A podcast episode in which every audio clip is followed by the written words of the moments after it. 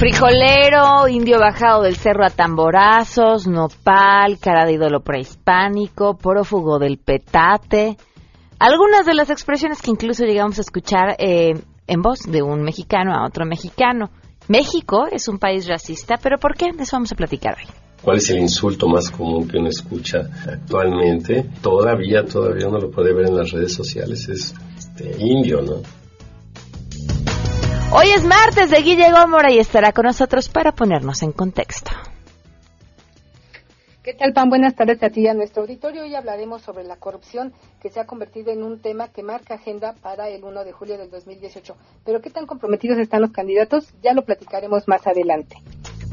Tenemos además buenas noticias y mucho más. Quédense con nosotros así arrancamos este martes a todo terreno. MBS Radio presenta a Pamela Cerdeira en a todo terreno, donde la noticia eres tú.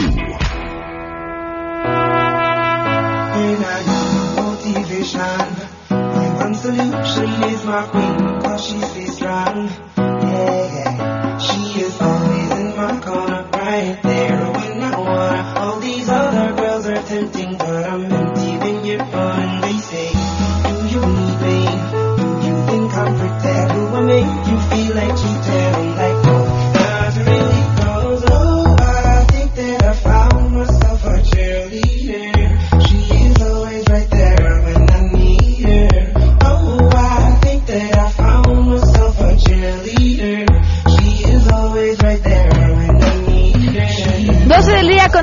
Minutos, bienvenidos a Todo Terreno, muchísimas gracias por acompañarnos, los invito a que se queden aquí hasta la 1 de la tarde, tenemos muchas cosas que compartir y como siempre lo más importante es lo que ustedes tengan que decir.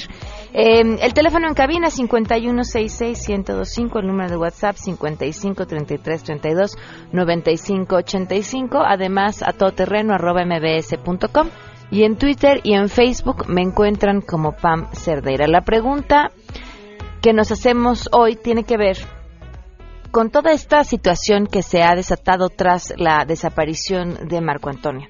Eh, escuchaban ustedes aquí la entrevista que hacíamos pues ese viernes a um, su papá y la posterior y tardía respuesta de las autoridades, una secretaría de- de seguridad pública dudosa, eh, una procuraduría que ayer presenta una serie de videos, pues, ¿cómo decirlo? Incompletos, eh, piezas de un rompecabezas que quisiera formar eh, o que quisiera hablar acerca de la inocencia de los policías de la Ciudad de México en, esto que sigue siendo un misterio, porque es ¿qué le pasó a Marco Antonio?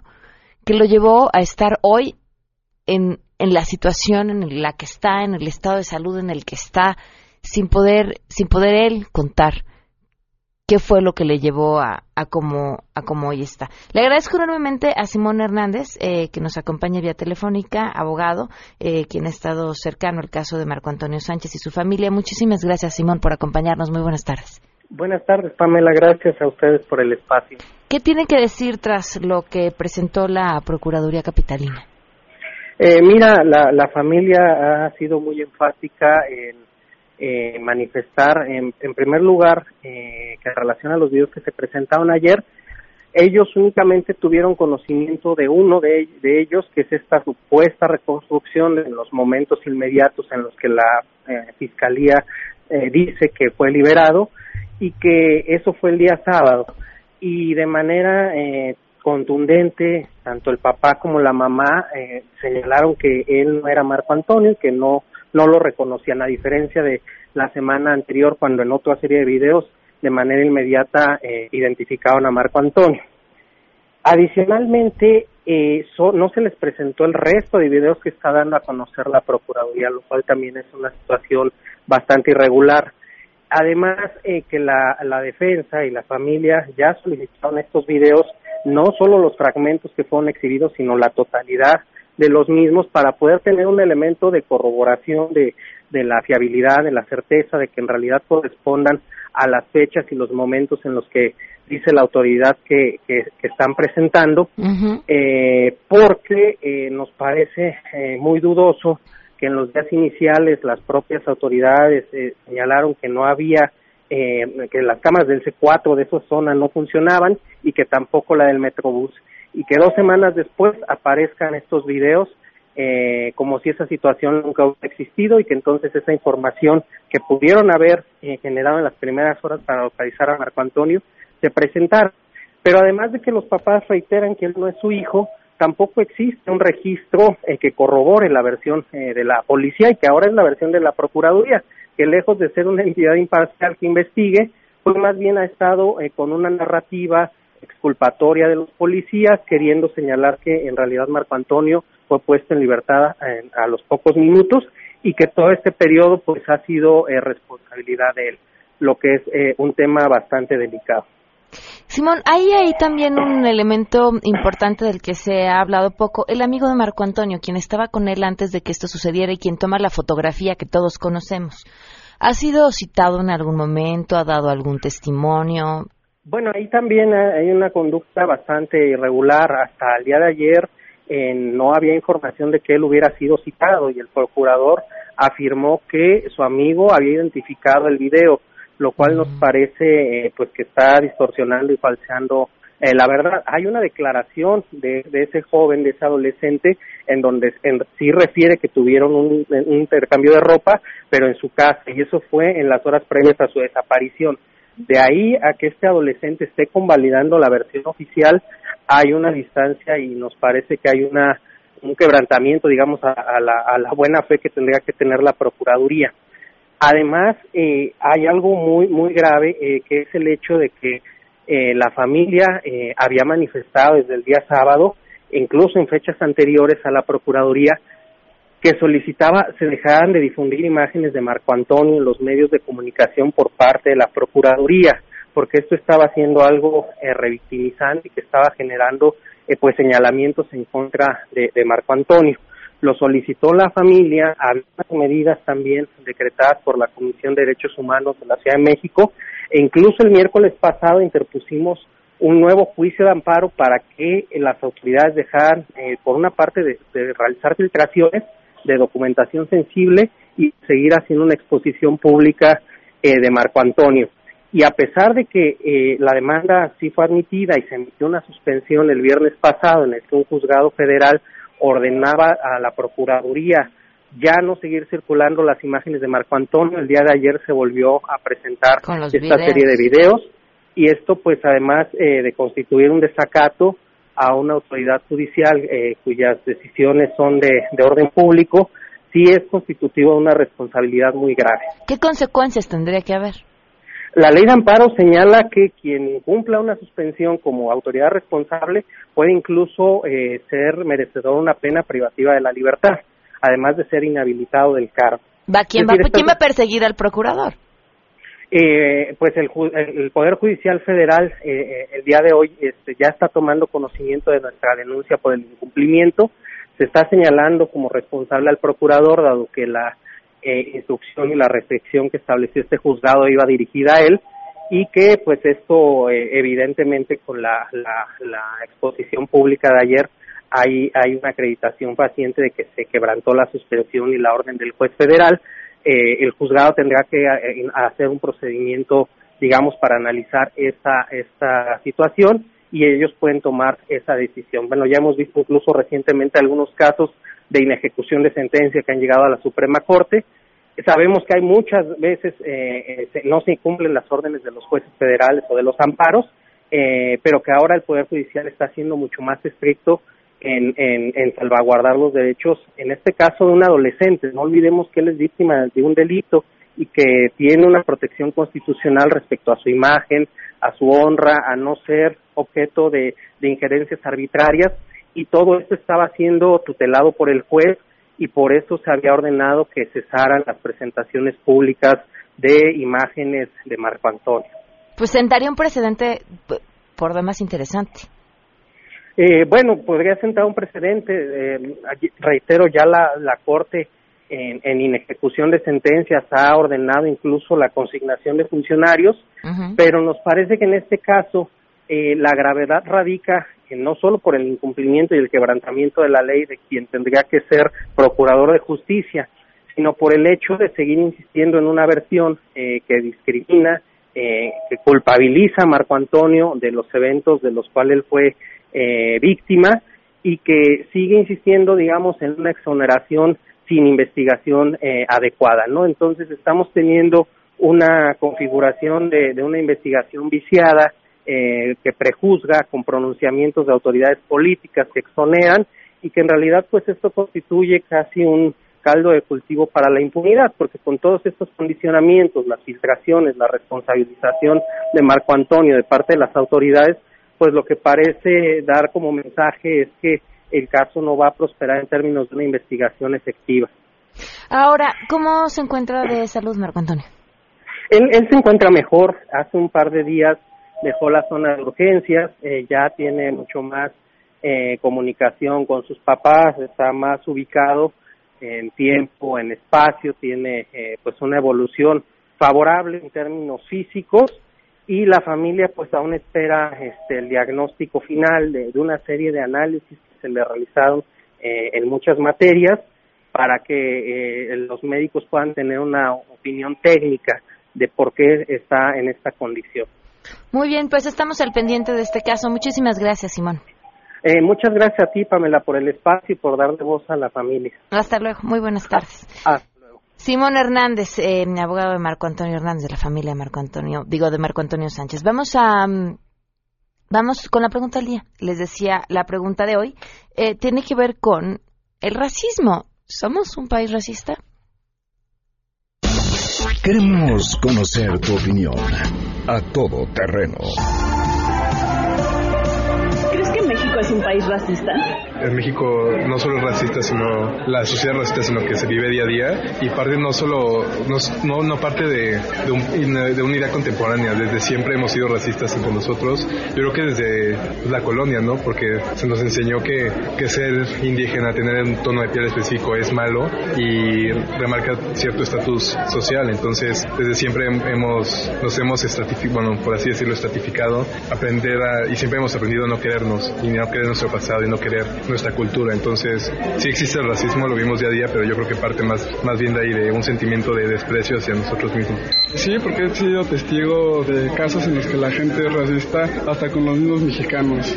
Sí, yo creo que México es un país bastante racista porque queramos o no, seguimos viviendo en esos estereotipos que desde hace mucho tiempo tenemos eh, y no podemos salir de él, ya que simplemente nosotros no los, no los eh, tratamos de quitar.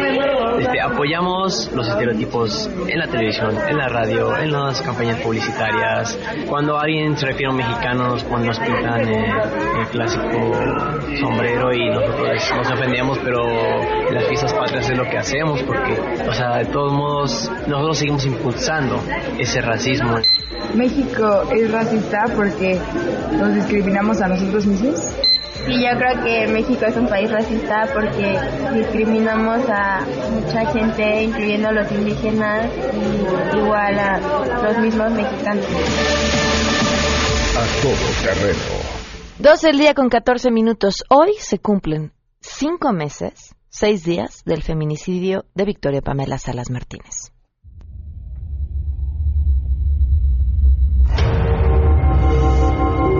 Que se pongan del lado de nosotros. Que se pongan del lado de todos esos padres que hoy somos nosotros, mañana pueden ser ellos, que a nadie se le desea. Victoria, pues nada. Cinco meses, seis días del feminicidio de Victoria Pamela Salas Martínez, sin detenido y una familia sin justicia. Vamos con la información. Saludo a mi compañero René Cruz. El Instituto Nacional Electoral y Facebook México firmaron un convenio para promover la participación ciudadana en los comicios del 2018. El acuerdo incluye la realización de talleres para capacitar a los funcionarios del INE sobre el funcionamiento de la red social y las mejores prácticas para la comunicación política en la plataforma. Del mismo modo, el convenio contempla la transmisión de los debates presidenciales a través de Facebook Live, acercando a los candidatos y sus propuestas a la ciudadanía. También se activarán productos cívicos diseñados para incentivar la participación, incluyendo un megáfono electoral que invitará a los mexicanos que están en Facebook a salir a votar el primero de julio y un botón de elector informado con datos sobre el proceso electoral y recursos para poder localizar sus casillas y conocer sus horarios de apertura. El INE difundirá materiales desarrollados por Facebook junto con otras organizaciones civiles para ayudar a las personas a detectar contenido de baja calidad en Internet y poder tomar decisiones más informadas sobre las noticias que consumen, informó René Cruz González. La presentación de videos por la Procuraduría Capitalina en el caso del bachiller de la Prepa 8 de la UNAM intensifica la criminalización de la víctima y defiende sin investigación a los policías. Alertan la Red por los Derechos de la Infancia en México, la Oficina de Defensoría de los Derechos de la Infancia y el Instituto para la Justicia Procesal Penal. Que no es parte de una investigación imparcial, que si hay un sesgo y una determinación en seguir responsabilizando a Marco Antonio y en exonerar a los elementos de seguridad pública, que se utiliza información, digamos, de manera tendenciosa, información parcial, pero estos videos se solicitaron y no se les han dado a conocer a la familia en su totalidad. Ellos mismos no reconocen a, a, a la persona que aparece ahí, no tienen la totalidad de los videos y bueno, pues es preocupante, digamos, esta reiteración de, de la Procuraduría seguir generando una narrativa que incluso me parece falsear la verdad, porque eh, ellos están, el procurador Garrido dijo que esta información hacía, había sido corroborada por el adolescente que vio cuando lo fueron detenido y nosotros hasta el día de hoy sabemos que no había sido dado a declarar y que en realidad es, ellos están utilizando de manera tendenciosa la declaración que el joven dio cuando fue a dar cuenta de la detención y desaparición de Marco Antonio. Informó Rocío Méndez. Durante su gira por el Estado de México, Pancha, la candidata independiente, comenzó a organizarse con algunos simpatizantes de su campaña para corretear a los delincuentes que azotan a los municipios de la llamada Franja Azul de la entidad mexiquense. Pancha dedicó también su mañana también a recolectar firmas en varios postes de esta entidad y a perseguir uno que otro automovilista. La Secretaría de Gobierno de la Ciudad de México comenzó con la intervención del último tramo del proyecto integral de rehabilitación de Eje 1 Norte, que va de la calle Paseo de la Reforma hasta Avenida del Trabajo, con el retiro de 1.353 estructuras y techumbres metálicas, así como puestos fijos y semifijos sobre la vía pública.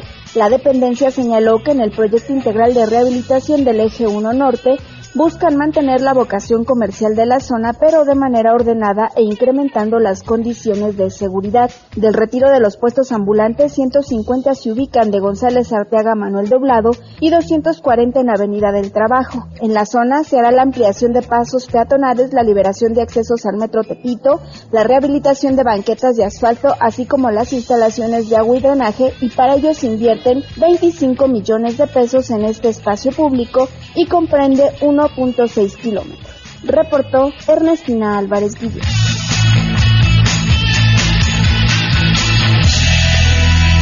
Doce con 19 y tenemos buenas.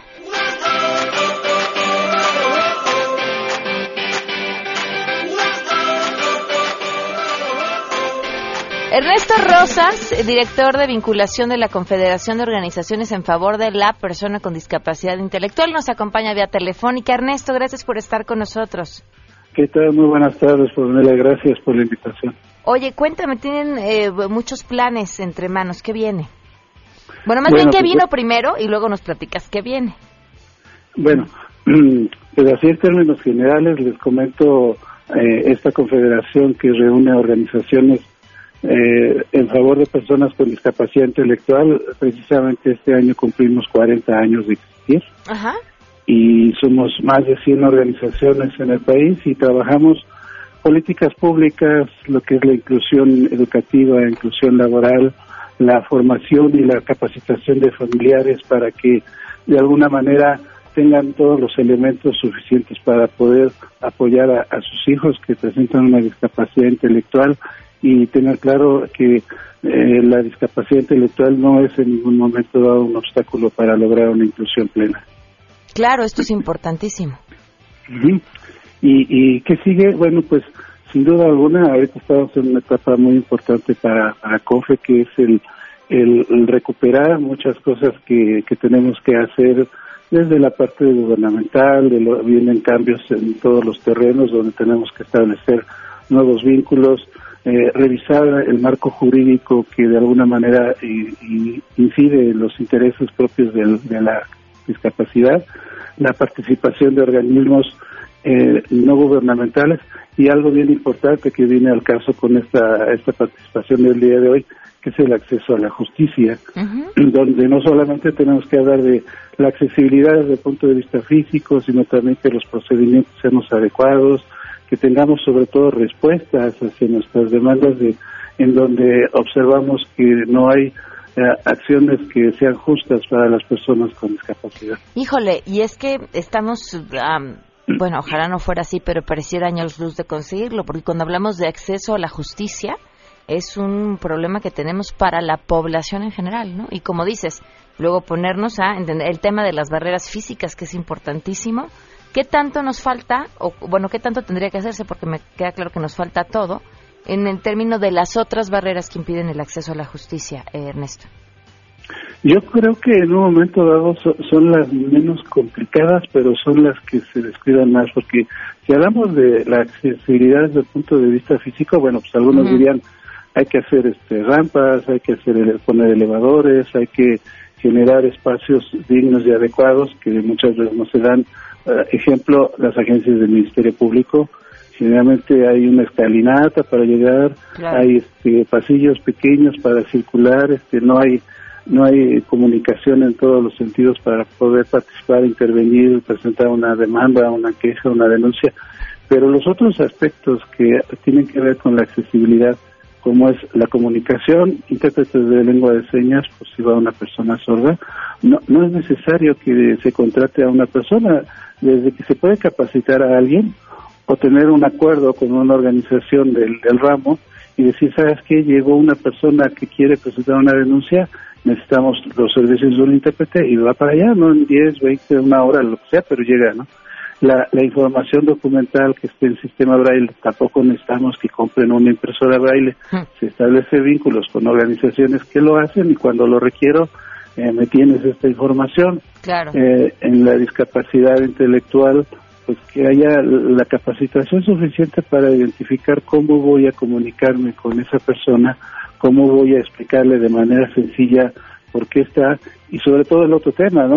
Eh, que las personas con discapacidad intelectual en principio son inimputables de, de la comisión de delitos, ahí hay que identificar con, con peritos, con especialistas, que la persona presenta una discapacidad intelectual y tal vez llegó ahí porque dicen que se robó unos lentes en una tienda y resulta que lo que hizo fue nada más ponérselos porque le llamó la atención y caminó un poquito y, y el policía ya lo denunció como si hubiera robado algo, ¿no? Y, Claro. y ahí está el problema, ¿no? Claro, sí, tienes toda la razón. Ernesto, pues te, te agradezco que nos compartas esta información porque además em, conocerla nos hace crear conciencia sobre un tema del que tenemos que seguir hablando si queremos que las cosas cambien.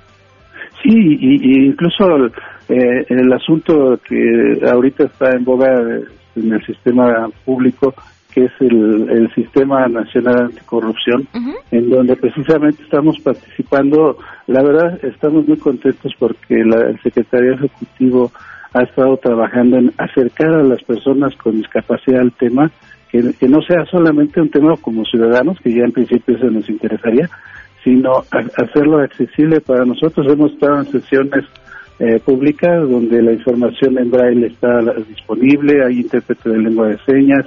Eh, hemos participado en un evento donde se identificó que la, corrupción también está en el tema del quehacer público y las personas con discapacidad. Muchas veces hemos hablado de que hay presupuestos, sí, pero a veces dicen, no, sabes qué? que hay que aplicarlos en otras prioridades y lo, lo dis- distraemos un poco o hacemos menos de lo que habíamos ofrecido. Todas esas cuestiones son observables y me parece que este, esta instancia que está ya trabajando y cada vez con mayor eh, abundancia eh, nos dará una puerta para que nosotros también podamos en algún momento dado denunciar y, y observar Claro. que ciertas autoridades no están cumpliendo con ello y este y esta instancia que habla sobre la, la no la, no comisión de este tipo de faltas este pudiera apoyarnos a, a que haya observaciones eh, puntuales y que nos permitan reorientar en un momento dado de qué hacer público. Muy bien, Ernesto, muchísimas gracias. Al contrario, muchas gracias e insisto, felicito al secretario ejecutivo de, Claro. del sistema anticorrupción, que la verdad en este sentido está siendo muy inclusivo. Pues sí, la verdad que sí, mucho que celebrar. Gracias, Sí. Ernesto. Gracias a sus órdenes. 12.26, volvemos. Más adelante, a todo terreno. Racismo, el tema de la mesa de hoy. De las entrañas del poder del pueblo y ante el fastidio por la clase política, llega la candidata que México necesita. Viene de la calle. Come sin cubiertos y no lo presume. Ha inspirado a algunos, Esa es la estructura a la que me he comprometido a defender como perro. los partidos han querido postularla.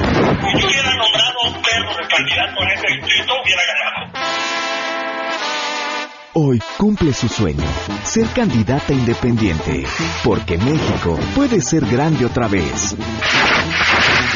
Pancha Presidenta. Pancha, la perra que México necesita. Si te perdiste el programa A Todo Terreno con Pamela Cerdeira, lo puedes escuchar descargando nuestro podcast en www.noticiasmbs.com. Pamela Cerdeira regresa con más en A Todo Terreno, donde la noticia eres tú. Marca el 5166125.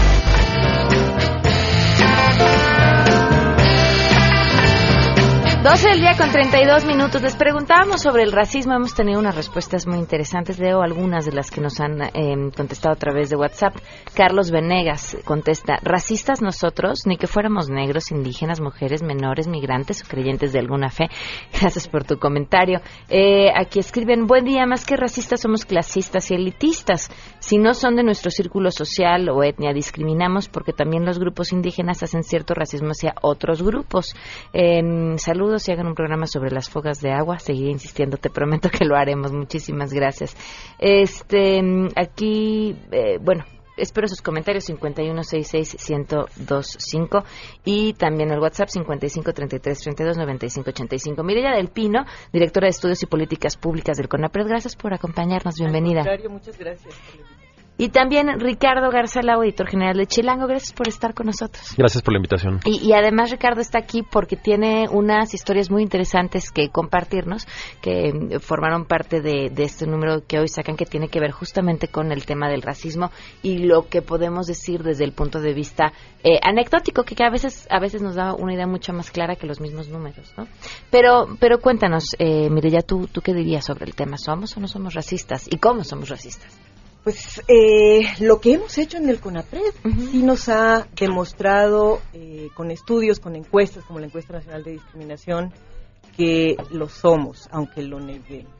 Sí es una tendencia reiterada. eh, afortunadamente creo que actualmente se está mirando ya con mucha mayor eh, autocrítica y con información el tema del racismo. Se decía anteriormente, en este país no somos, no somos eh, racistas porque no hay negros. Lo comentábamos Ajá. hace un momento eh, fuera del aire. Y sin embargo también está cargado de este racismo de una ignorancia eh, tremenda, ¿no? Porque efectivamente en México sí tenemos población afromexicana.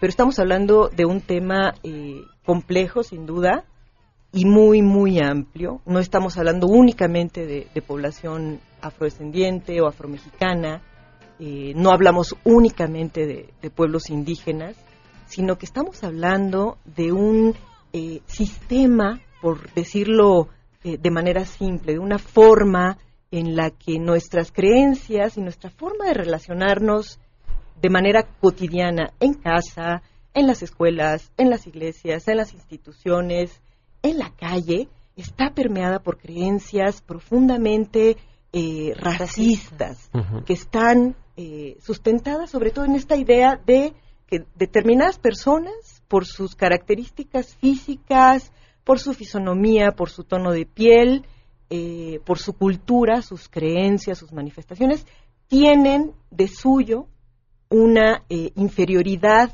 frente a nosotros que no somos como, ellos. Entonces, eh, esta creencia ha estado legitimada y permanece en nuestras sociedades porque México no es solo eh, un país racista, el racismo se da a nivel global y se da en, en todos los países porque está, eh, justamente lo, es- lo hemos estado viendo en eh, nuestros vecinos del norte con el discurso tan eh, racista y xenófobo que tiene el, eh, El presidente. el presidente.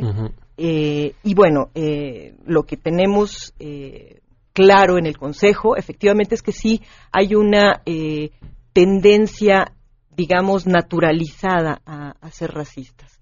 Distinguimos, inferiorizamos al otro y a la otra porque no es como nosotros a partir de estas eh, características, decía yo hace un rato, y co- colocándolos en una situación natural de inferioridad. Seguramente esa persona eh, que es indígena es floja, ¿no? Este tipo de, de- de frases, de, de pensamientos que aparecen de manera como naturalizada, no reparamos mucho en ellas y afortunadamente, hablando de, de la revista que ahora eh, también eh, está sacando Chilango, cada vez más está comenzando a ponerse en los, eh, digamos, el dedo en, la llaga para decir, oh, oh, cuidado, aquí eh, tenemos datos que nos están comenzando a referir que tenemos que repensar nuestras relaciones y efectivamente no estamos siendo racistas cuando nos eh, relacionamos con estas otras eh, personas que no son como yo y que no cumplen con ciertos estereotipos culturales, eh, de lengua, de eh, incluso eh, esta justificación que decía yo hace un, un momento sobre atribuirles características intelectuales a esas personas por su color de piel o por su apariencia física o porque no tienen una creencia similar a la nuestra. Y hablo de, de la, de la cultura, eh, de una creencia cultural amplia, no solo de creencias religiosas, etcétera, ¿no? Digamos que estamos hablando de todos estos elementos cuando estamos hablando de racismo. México es un país racista. La ENADIS de 2010 nos decía, eh, esta encuesta nacional sobre discriminación, nos decía que eh, dos de cada diez eh, personas en, en México reconocen que eh, no se han eh, respetado sus derechos por su apariencia física o por su tono de piel. O que cuatro de cada diez personas eh, reconocían que no se respetan los derechos de los pueblos indígenas. Por ejemplo, ¿no? son de las formas en las que la métrica que hemos hecho a través de encuestas en, en CONAPRED nos ayudan a comenzar a reflejar este tipo de manifestaciones. Recientemente la encuesta de movilidad social que levantó el INEGI a partir del color de piel nos daba datos también ya sobre el rezago educativo y nos demostraba cómo las personas con una eh, eh, con un tono de piel más eh, oscuro tenían mayor rezago educativo frente a personas que, tienen un tono de piel mucho más claro. Es, digamos, algo que afortunadamente en ese sentido creo que, sí habría que decir y valorar estas iniciativas que a partir de la academia, de las instituciones públicas, como el CONAPRED, por supuesto, como el INEGI y, y otras eh, que tenemos en nuestro mandato, justo poner sobre la mesa estos temas eh, que hieren profundamente a la sociedad, que lastiman los derechos de las personas, eh, tienen que estar sobre la mesa, tenemos que voltear a verlos y reconocerlos porque es como el primer paso para comenzar a transformar estas relaciones racistas. De, de los casos con los que mm, te encontraste a lo largo de este trabajo, ¿qué, qué te llamó más la atención o qué no esperabas ver? Justo platicaba con, con eh, Mireia. Bueno, dentro de la revista hay, en una de las secciones hay nueve casos de, de racismo, pues cada uno con sus, con sus eh, eh, matices. Y uno de ellos eh, es acerca de eh, una señora, una empleada doméstica que vive con su hijo en la casa de su empleadora, eh, me parece que cerca de San Ángel, bueno, ahí en el, en el sur de la ciudad. Y entonces la dueña de la casa dice, bueno, ¿por qué el hijo de mi empleada eh, estudia en otra primaria que estudia en la misma que mis hijos? ¿no? Entonces los, los inscribe a esta primaria eh, privada.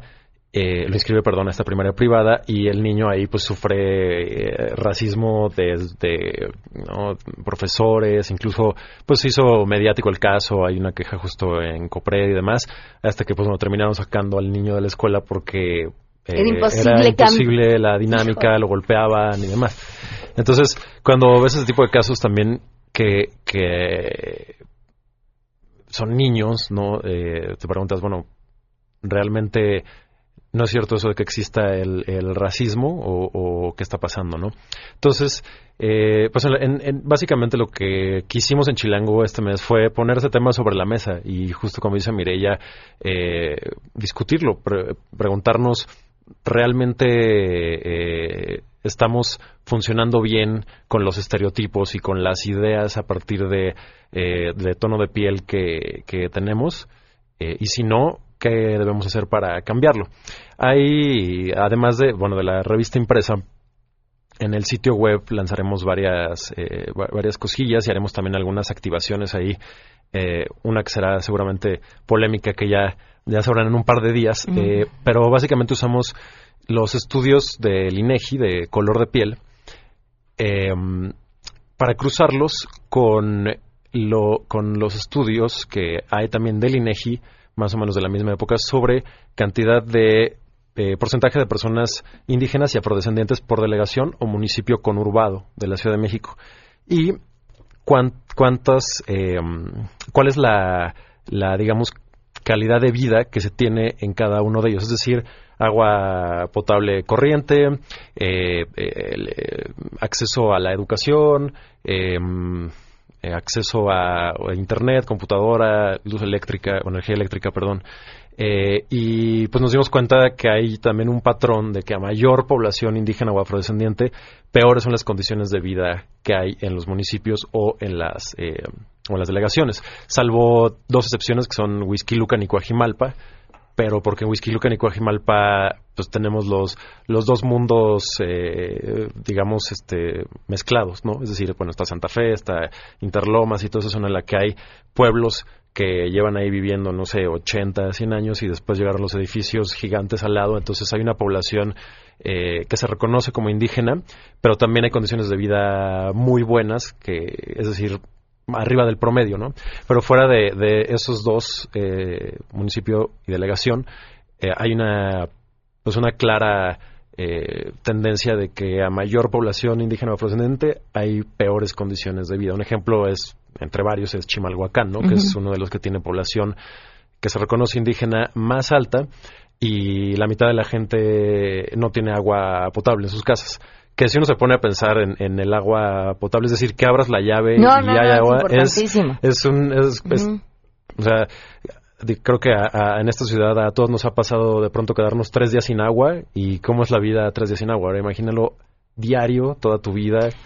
A ver, aquí hay una pregunta que quiero hacerles y un tema sobre la mesa. Uno de los casos que platicas es el de una actriz que dice aquí no vas a ser protagonista nunca porque por tu color de piel. Eh, yo puedo recordar una anécdota de, alguna vez en un programa de televisión, que no voy a decir dónde, este, y no quisieron que la persona que me iba a cubrir me cubriera por cómo se veía, ¿no? Porque, quien tomaba la decisión le parecía que, que no se veía bien.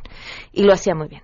Este, está este otro discurso de que la publicidad, por ejemplo, no nos representa porque no es lo que la gente quiere ver, ¿no? Las la gente no quiere verse en la televisión con su color de piel o con sus carencias, sino con este mundo completamente distinto. ¿Es así? O sea, y, te lo pregunto porque supongo que debe haber ejemplos internacionales sobre esta poca representatividad que tenemos enfrascada en un racismo que no reconocemos.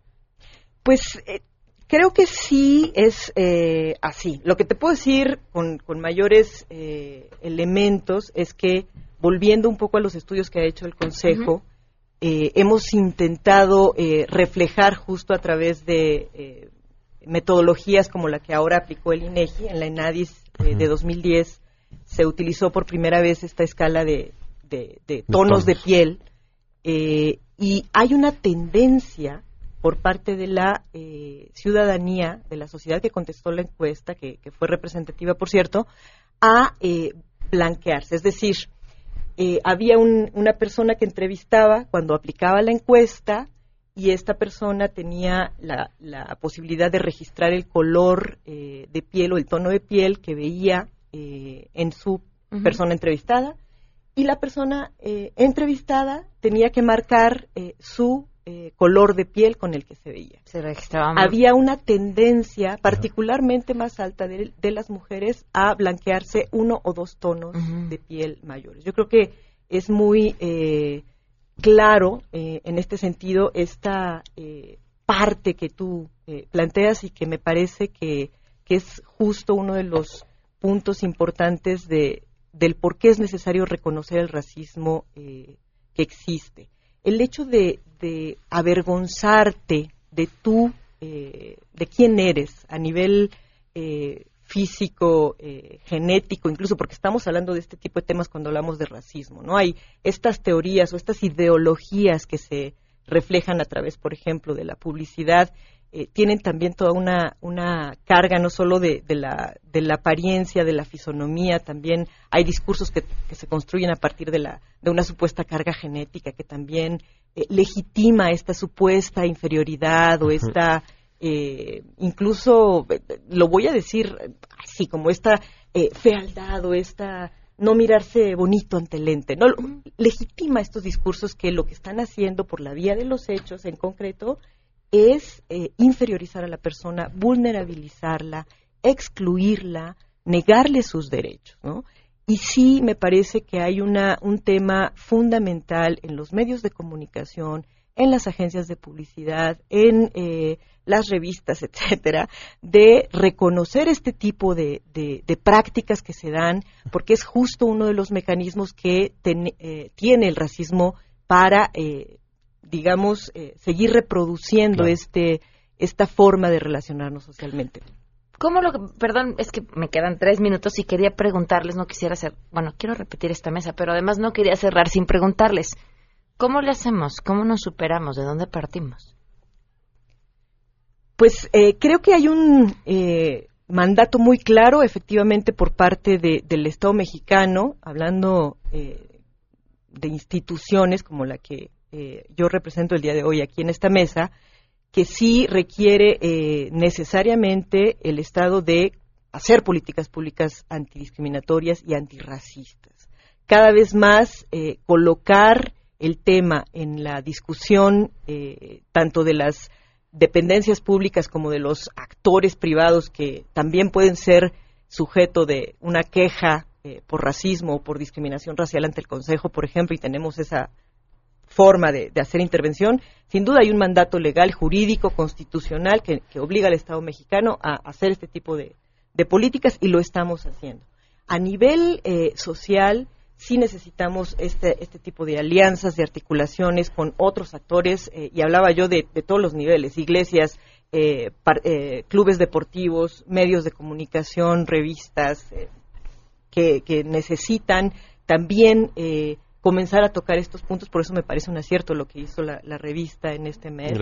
Eh, y eh, seguir trabajando sobre emitir estos mensajes que nos hagan tomar conciencia de cómo lo que mi abuelita me decía cuando eh, reflejaba una eh, cara de, de, de, satisfacción por decir, mijita, qué bueno que te salió blanquito porque estás mejorando la raza, uh -huh. eso claro, tiene una claro, connotación claro. detrás racista. muy racista y lo vemos tan natural sí. y no lo es. Tenemos que desnaturalizar el racismo, tenemos que desnaturalizar la discriminación y eso es un trabajo eh, en el que también eh, me parece que la educación eh, pública y la educación privada tiene Mucho también un sí. papel fundamental. Ricardo. Sí, pues yo creo que lo primero es reconocerlo, ¿no? Eh, y creo que también es parte de lo que hicimos con Chilango en este número, porque pues es una revista y obviamente Chilango seguro fue racista muchas veces en sus páginas y, y simplemente es empezar por reconocerlo y luego justo eso, desnaturalizarlo como poco a poco hemos desnaturalizado un montón de, de prejuicios que tenemos, ¿no? Justo eso de, ay, qué, qué bueno que te salió con ojos claros o que, ¿no? Y así un montón de frases, de, de hecho en la revista hay varias frases que justo son así como de si dices estas frases, pues date cuenta que estás siendo súper racista, ¿no?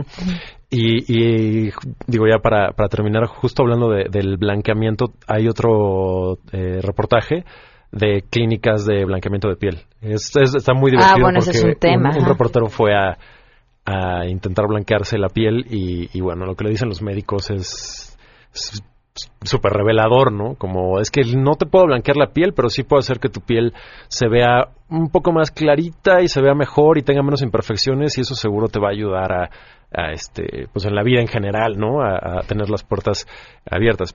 Quizás sí, además, y si es así... Y además es cierto, que es lo que si, es si es así, entonces tenemos un problema grave, ¿no? Claro. Eh, pues sí, entonces, este, ahí... Los invito a regresar, ¿les parece? Sí, Con mucho gracias. gusto. Muchísimas gracias por habernos acompañado. Vamos Gracias. a una pausa y volvemos. Si te perdiste el programa A Todo Terreno con Pamela Cerdeira, lo puedes escuchar descargando nuestro podcast en www.noticiasmbs.com. Estamos de regreso. Síguenos en Twitter, arroba Pam Cerdeira, Todo Terreno, donde la noticia eres tú. Continuamos. En contexto. En contexto. Periodismo de opinión con Guillermina Gómora. A Todo Terreno. Guille Gómora, en contexto, te escuchamos. Guille, ¿cómo estás? ¿Qué tal, Pamela? Buenas tardes a ti, a nuestro auditorio. Pues hoy quiero hablar de la corrupción, pero de la corrupción como bandera que han agarrado nuestros candidatos a la presidencia de la República y solo algunos de ellos son los que han dicho qué harían para atender este flagelo que nos cuesta hoy el 10% del Producto Interno Bruto y que nos coloca en los lugares de transparencia y demás a nivel internacional con países como Irán, como El Salvador, como Venezuela, por ejemplo. ¿no? Claro. Entonces tenemos ahí que, por ejemplo, Andrés Manuel López Obrador, cuando presentó su Plan Nacional de Gobierno, él dijo que pues acabarían con la corrupción y que esto se podría hacer a partir de un gobierno austero. Porque él dice que la corrupción va de arriba hacia abajo, que si el presidente es corrupto, los gobernadores, los presidentes municipales y todo aquel que ocupe un cargo público, cosa con la que difiero. Pero bueno, él, él dice que combatirá la corrupción a partir de establecer un gobierno austero. José Antonio Mid presentó tres propuestas diferentes para combatir este flagelo, que incluye desde la incautación de bienes, de propiedades, de endurecer, de aplicar sanciones económicas, de inhabilitar a funcionarios. en Hacer fin. valer la ley. Ajá. Hacer valer la ley, que es una cosa que ya está hoy y que nadie hace, o que pocos hacen.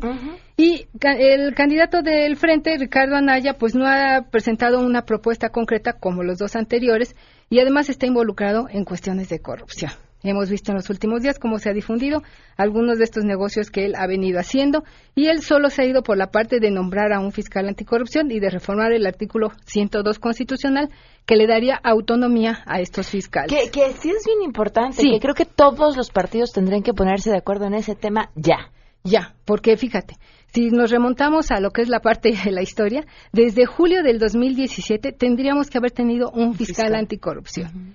Pero no hemos podido llegar a acuerdos. La mezquindad política ha venido retrasando esto. Hay de nueva cuenta la intención de sacarlo en este periodo ordinario de sesiones que inició el pasado 1 de febrero, pero son tres meses.